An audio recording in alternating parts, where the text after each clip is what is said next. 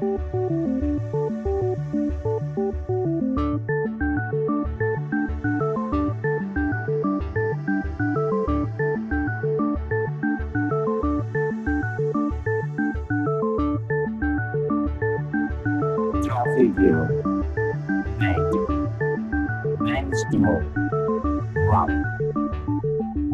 buenos días, tardes o noches, dependiendo desde el lugar del planeta y a la hora que nos oigas, amigos y amigas del software libre y de GNU Linux. Bienvenidos a esta nueva edición de Compilando Podcast. Es nuestro segundo encuentro, por lo tanto, la edición número uno de esta aventura que he comenzado con todo el cariño para la difusión y el entretenimiento a través de aquello que rodea al sistema operativo del pingüino. Quiero abrir esta edición con un agradecimiento especial a Fabián Alexis. Y es que Fabián ha tenido la amabilidad y generosidad de obsequiar a este podcast y a quien les habla con un nuevo logo, que es el que ahora luce en todos los sitios donde se aloja o publicita, compilando podcasts, así como en todos sus medios de contacto. Admiro los trabajos de Fabián Alexis, en especial los temas para KDE, y es por ello motivo de especial orgullo para este humilde podcast contar con un logotipo diseñado por él.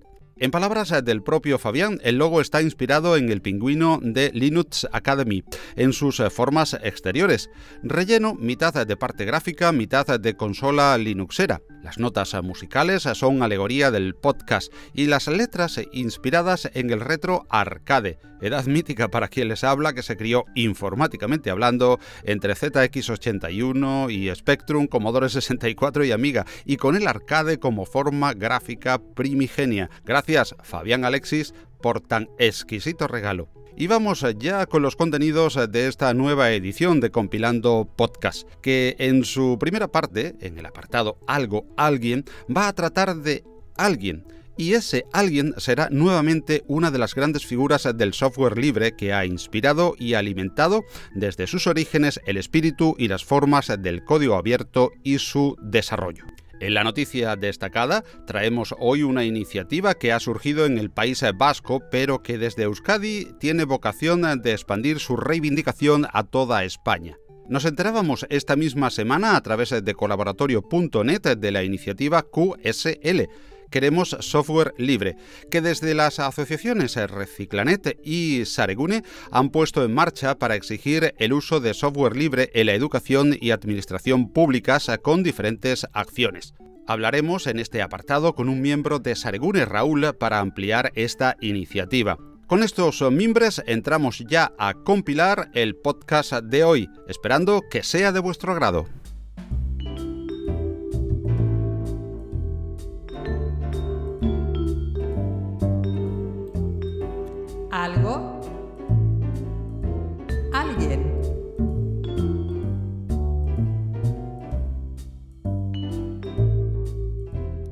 Y en esta edición número uno de Compilando Podcast volvemos a hablar de alguien.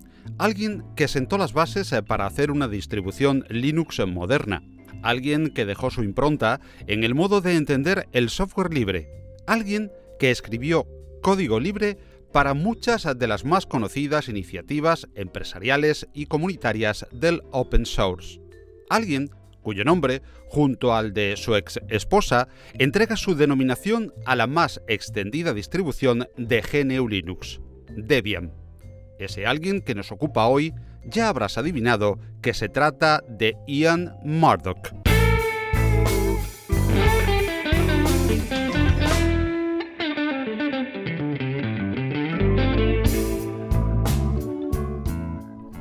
Ian Ashley Murdoch, aunque de nacionalidad estadounidense, nació en Konstanz, Alemania, el 28 de abril de 1973. Estudió en la Universidad Pública de Purdue, en West Lafayette, Indiana, Estados Unidos. Fue precisamente cursando sus estudios de licenciatura en ciencias computacionales cuando decidió acometer la tarea por la que es más conocido y reconocido en el universo del software libre, el proyecto Debian. El sistema operativo universal empezó a gestarse mientras eh, Murdoch usaba una especie de distribución Linux llamada SLS, Soft Landing Linux System. Ian quedaba siempre insatisfecho de la experiencia con SLS y estuvo reescribiendo parte de ese código y jugando para obtener un Unix a su gusto. Aquella opción la vio en Linux, pues según las palabras de Ian Murdoch, no solo podías ver lo que hacía, sino meterte dentro a manosear.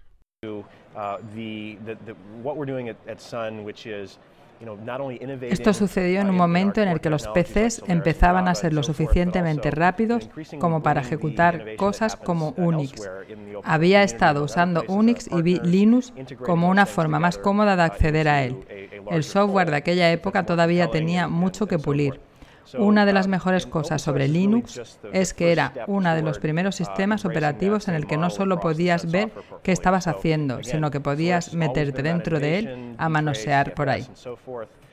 Tras mucho bregar para mejorar SLS, finalmente decidió en el año 1993 empezar de cero y esa decisión para beneficio de todos, vino a dar lugar a la más extendida, conocida e instalada distribución de Linux de todos los tiempos, considerando sus derivadas, que es Debian.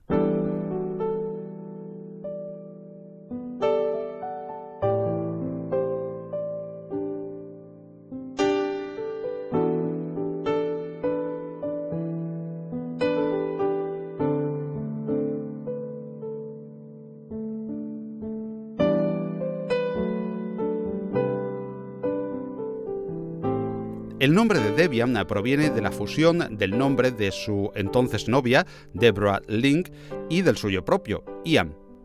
En su logotipo, aunque algunos han querido ver el ideograma del número áureo o esoterismos similares, es simple y llanamente la espiral con la que se representa la barbilla del personaje de dibujos animados Buzz Lightyear de la serie Toy Story. Esto se debe eh, porque casi desde los comienzos Ian estuvo trabajando codo con codo con Brad Parents, que por aquellas fechas era empleado de la productora de animación Pixar. De ahí también que el primer lanzamiento estable de Debian se llamase Bash.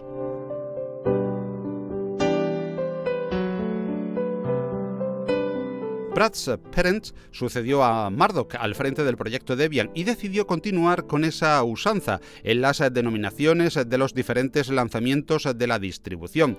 Y así viene haciéndose hasta hoy, donde cada lanzamiento lleva el nombre de uno de los personajes de Toy Story.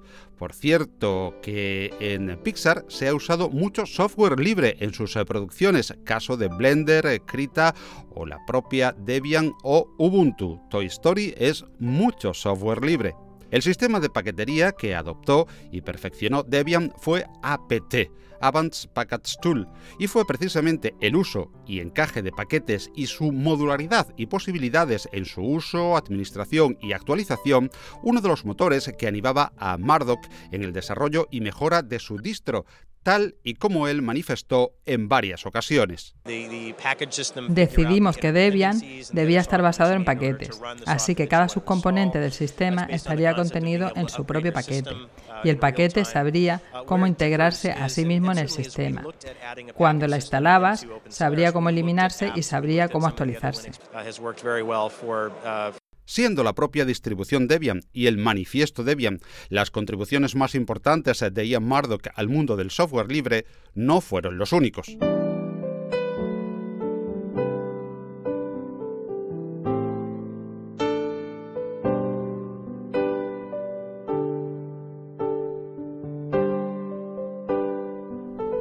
Paralelamente al desarrollo de código e ideas para el sistema de la espiral, nuestro hombre fue CTO, jefe de tecnología en Free Standard Group, que tras su fusión con Open Source Development se convirtió en la Linux Foundation. Trabajó en el desarrollo de Solaris, eh, formando parte de Sun Microsystems, de la que surgió Open Solaris. Su última contribución fue en el desarrollo de los populares y pioneros, en muchos aspectos, contenedores del proyecto Docker. Precisamente en Docker trabajaba cuando murió el pasado 28 de diciembre de 2015 a los 42 años de edad. Mucho se ha escrito y aún se escribirá sobre su extraño suicidio, o así se ha calificado oficialmente, pues el propio Murdoch había enviado diferentes eh, tweets en los días anteriores a su muerte y había varias entradas en su blog referentes a abusos eh, policiales y persecución ilegal a su persona. Pero no es intención ni objeto de este podcast analizar este aspecto, sino dar a conocer estos retazos sobre la tremenda e importantísima contribución que al mundo del software libre y de GNU Linux hizo desde Debian y más allá Ian Murdoch.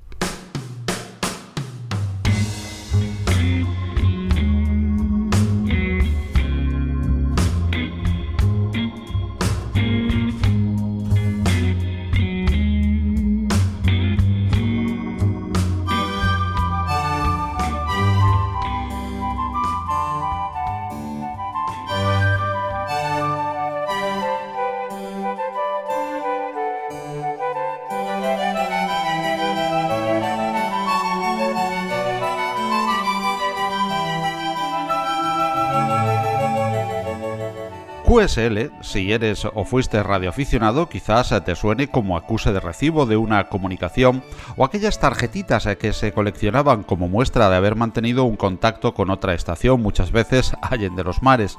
Pero en esta ocasión QSL es nuestra noticia destacada en esta edición de Compilando Podcast. QSL son las siglas de Queremos Software Libre, una iniciativa que parte del proyecto Seregune y de la asociación Reciclanet radicadas en el País Vasco. Desde allí, y con el ánimo de expandir la acción a todos los ámbitos públicos, han comenzado acciones de sensibilización y movilización para exigir el uso de software libre en la educación y administración públicas. La información está centralizada en su blog queremossoftwarelibre.org, que no es eh, nuevo, sino que data del pasado año 2016 y también hemos eh, conocido la noticia a través eh, de colaboratorio.net, ese magnífico sitio de referencia para nuestra esfera de intereses en habla hispana.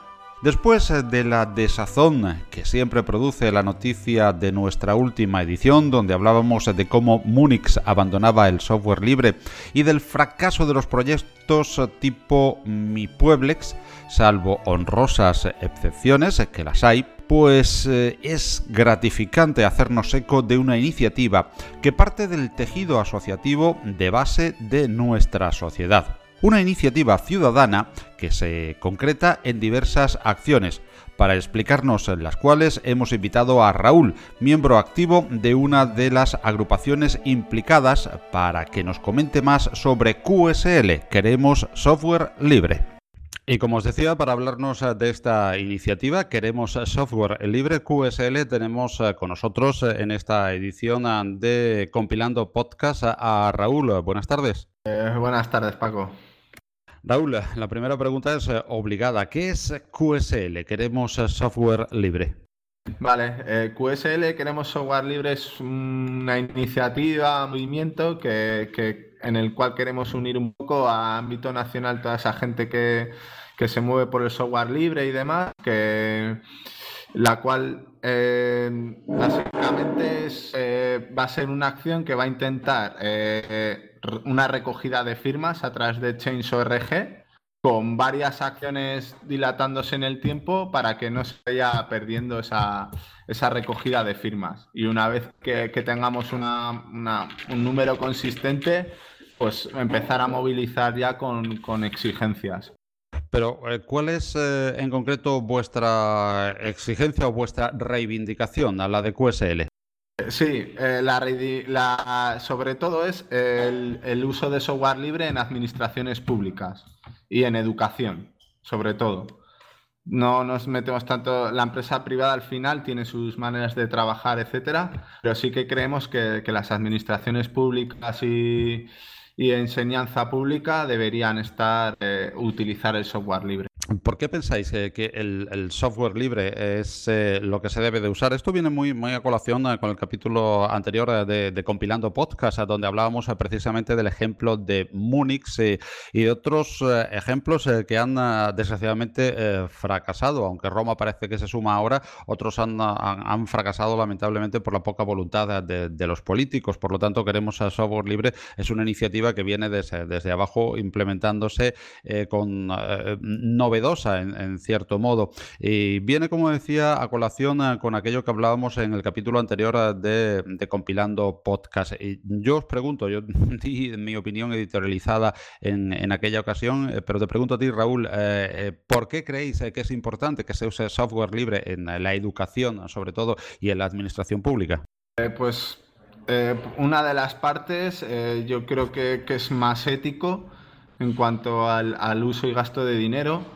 Creo que también siempre va a fomentar más el empleo local, eh, así en contra del tema multinacionales, etcétera.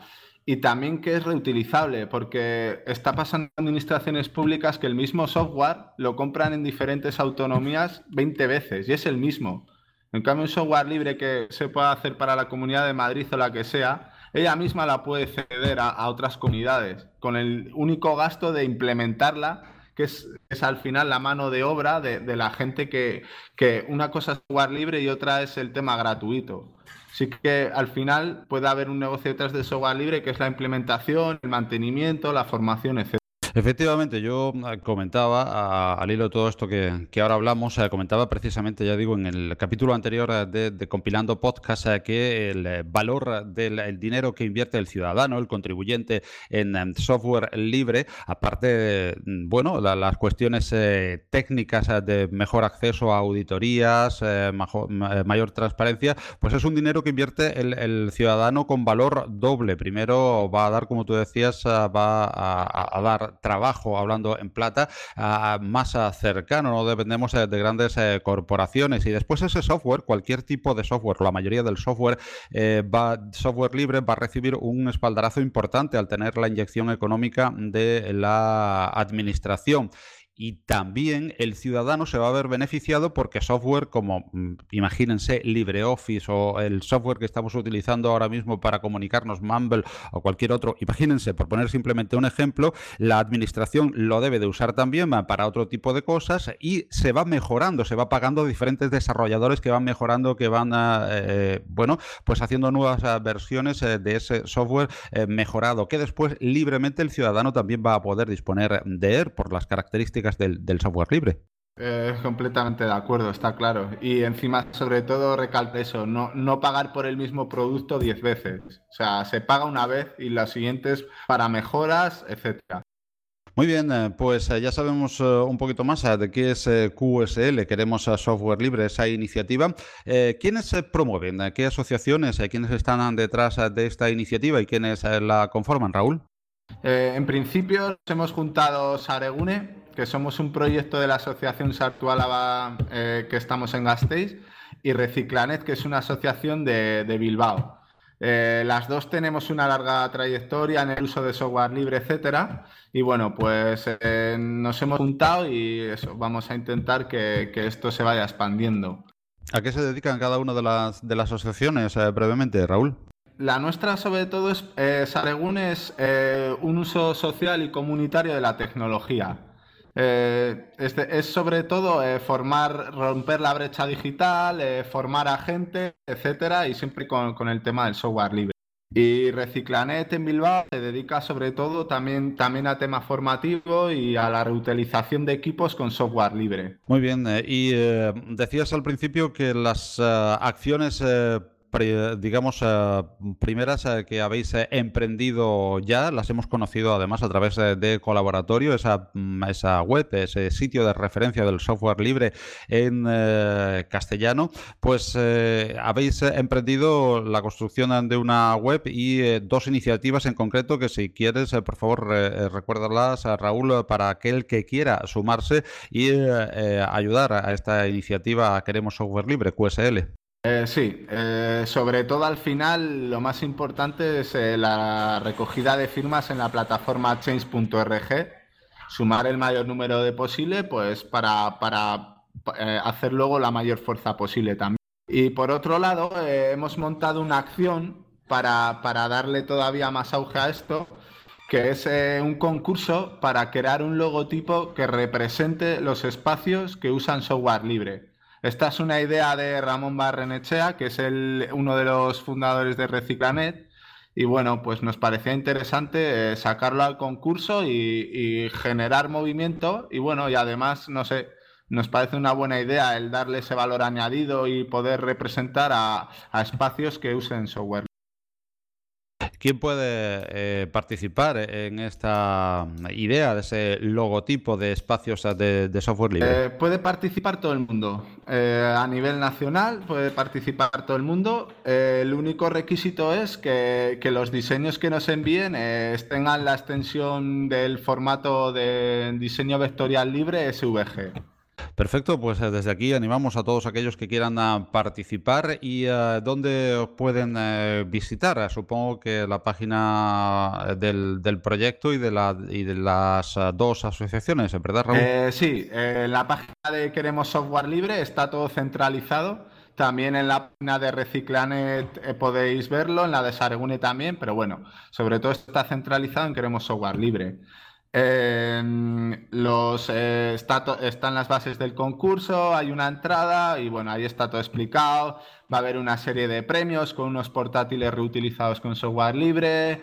El logotipo que quede ganador final pues va a ser impreso en pegatinas, placas, etcétera. Y bueno, haremos una pequeña fiesta aquí en Gasteiz que, pues, que eh, estará invitada tanto todos los participantes, la gente que quiera acudir, eh, los ganadores y bueno, y tú también, si, si te animas a, subir para aquí también. Pues muchísimas gracias por la invitación y intentaremos estar eh, presentes. pues ya lo saben, recordamos a Raúl cuál es la, dirección para visitar vía internet. Queremos softwarelibre.org, creo, .org. Eh, exacto, queremos softwarelibre.org. Y también eh, a, través de saregune.net o reciclanet.org eh, accedéis a la plataforma. Estupendo, pues muchísimas gracias a Raúl eh, por eh, compartir con nosotros esta magnífica iniciativa. Queremos a Software Libre QSL, a la que invitamos eh, a seguir a todos los oyentes de Compilando Podcast. Gracias, Raúl, por atendernos. Enhorabuena por la iniciativa y seguimos en contacto para saber cómo va. Por supuesto, muchas gracias, Paco. Saludo a Compilando Podcast.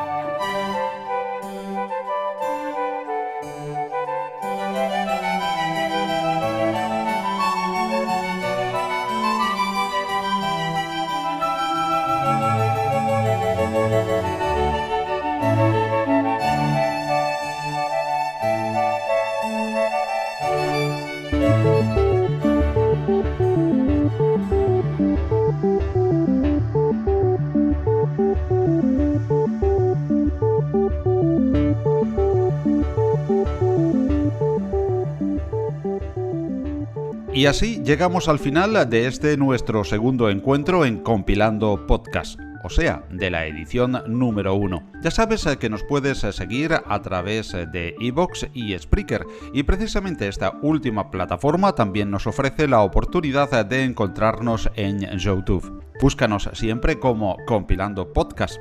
Espero vuestros comentarios y sugerencias en la sección de comentarios de ambas plataformas y en mi blog personal nobuslinux.wordpress.com. Dejaré todo ello en las notas del programa, claro está. Pronto tendréis una web también dedicada a compilando podcast en exclusiva que estamos ultimando, os mantendré informados. Y otros medios de contacto son Twitter a través de la cuenta arroba compilandpodcast o la personal arroba pacoestrada77.